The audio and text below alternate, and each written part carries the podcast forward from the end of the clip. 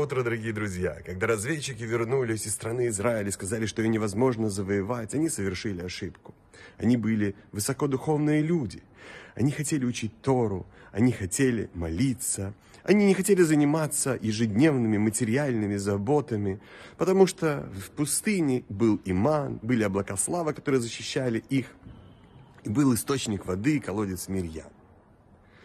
Но задача каждого человека в этом мире совершать добрые дела. Использовать духовное вдохновение для того, чтобы приносить эту святость в материальный мир, улучшать его, очищать его. И в этом состоит и наша с вами задача. Мы должны использовать ту мотивацию, которую мы получаем во время молитвы и во время изучения Торы, чтобы улучшить этот мир, исполняя божественные заповеди. Прекрасного дня, замечательного настроения, энергии и удачи во всех делах.